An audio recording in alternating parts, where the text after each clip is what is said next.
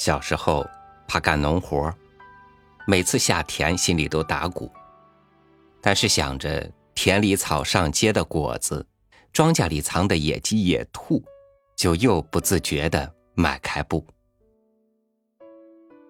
只是这些，现在都少见了。与您分享李广田的文章，是。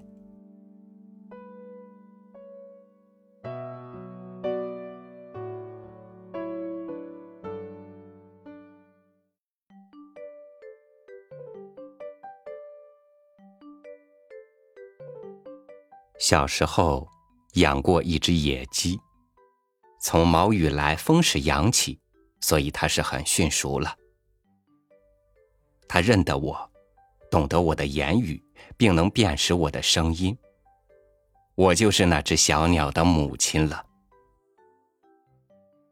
这小鸟渐渐的长了花翎，当我用口哨唤它时，它把翅膀扇着，张了嘴，咯咯的叫。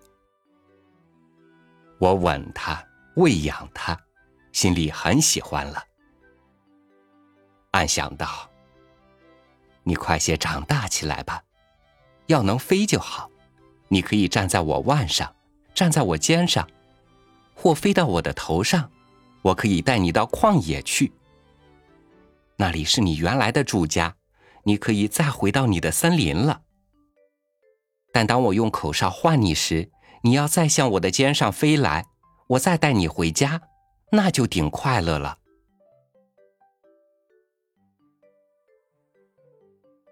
果然，不久它就能飞了，毛羽更美了。一只小鸟的长成比一个小孩的长成快得多多。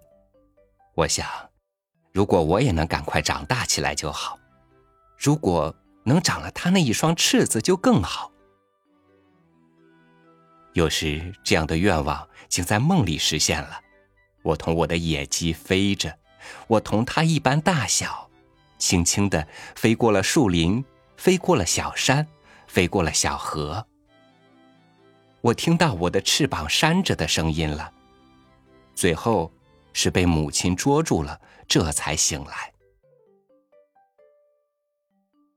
虽然知道这是梦吧，却极喜欢。刚从床上起来，便去看我的野鸡。我觉得它长得大了些，也更可爱了。它饿了便叫，我用口哨唤它，飞到我的手上来了。这只是一种初飞的学习，它的翅膀还是软软的。它却有惊人的进步。我每事同它逗引着玩，我在前面哨着跑。让他在后面叫着追，当他又飞到我的手上时，我就抚着他的背安慰他。母亲说：“把它装到笼子里去吧，不然它要飞到树上去了。”哥哥说：“把它的翅子麻起来吧，怕它要飞向山林里去了。”我说：“不。”他已经很驯熟了呢。像哥哥母亲所说，那是太残忍了，而且也太没趣了。还是这样好。有一天，我要使他练习高飞，我把他托在掌上，说：“飞吧。”把他一举，他就飞了。果然就飞到了院子里的树上。他在那里点头、摇尾、扇着翅望我。我说：“给我下来吧。”他又飞到了我的手上，心想：“这就好了，我很信任这只野鸡的心了。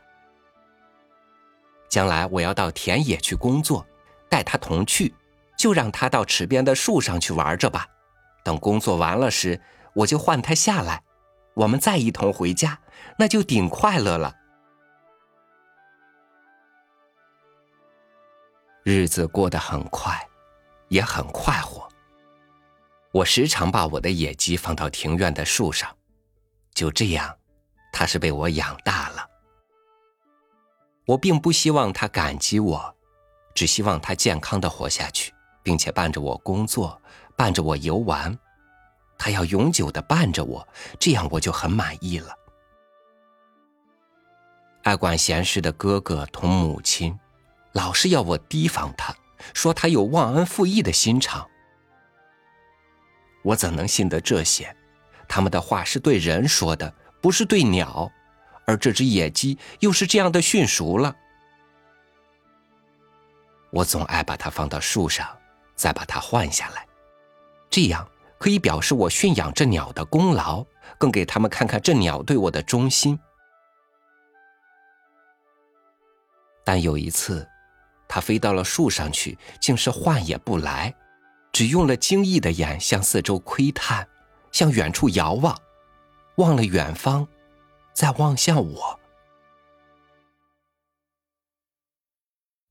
你望些什么呢？我说：“难道你望着那绿的山林吗？”说着，他却又飞了下来。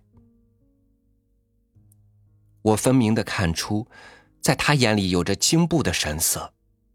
我的手似乎触到他的心的跳动了。我说：“绿的山林是可爱的。”但我这里也并不是不自由啊！他好像很感动，用嘴尖轻轻的啄我的手心。他小时候这手心原是他平安的饭碗嘞。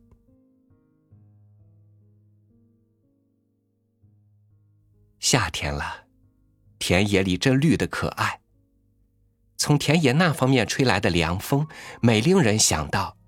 如果到那山阴的林里去睡一下就幸福，到小河里去洗澡也快乐。住在家里是这样热，我的野鸡是这样不安，每事停在院里的树上东张西望，这也就难怪了。现在，他的能力已是完全齐备了吧？说不定，他也许要飞回他的老家。但我又怎能缚他的脚或麻他的翅呢？这样的大鸟装在笼里也不太像样。养大它，是为了看它飞。那么，就让它飞吧。而每当它飞了又回来时，就觉得它更可爱。有一天，它又飞到树上去了。他从这枝跳到那枝，又从这树跳到那树。他向远方张望了，又把翅子屡次鼓动着。我用手招他，口哨着唤他。他向我低回了一眼，也并不是不表示着惋惜，但终于下了决心，似乎说：“再见吧，哥哥。”把尾巴一摇，向旷野飞去了。我是变成了什么样呢？我在树下待了多时呢？我可不知道。想哭，也哭不出。我也跑向旷野去了。这样的天气太热，太阳把火焰直摔到地上。田里的稻都垂了头，树叶也懒怠颤动了。我漫山漫野的去找我的野鸡。太阳要落山的时候，我还在田里执着着，我的口哨也无力再吹了。我说：“你这野鸟，今番你是幸福的了。”不知怎的。想到“幸福”两字时，眼里就落下泪来。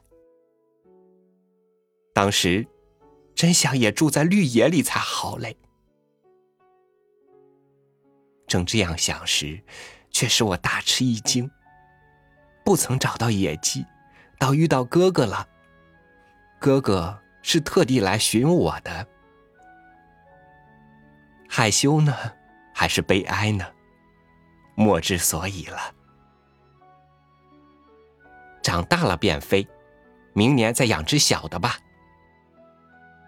听了这样的安慰，和哥哥一起回到了家里。整个的夏天，我都思念着我那野鸡。在家里就听着，是不是它又飞了回来？在田野里便寻着，是不是它还能认得我？夏天去了，天气也凉爽了，而我的野鸡还不曾归来。母亲说：“你也长大了。”不要再玩什么野鸡，秋凉了，送你上学堂去吧。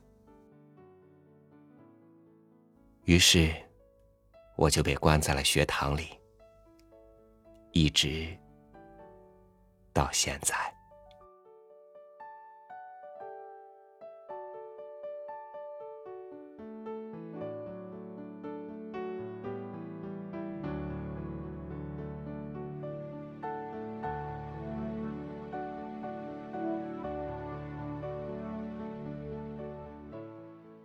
从步入学园，人的那颗心就慢慢有了束缚。当那些自由的快乐被关在门外久了，我们就不再敢去开门迎接它，甚至会莫名的主动再去加一道门，阻止自由进来的时候带来的无尽的未知可能。感谢您收听我的分享。欢迎关注微信公众号“三六五读书”，收听更多主播音频。我是朝宇，祝你晚安，明天见。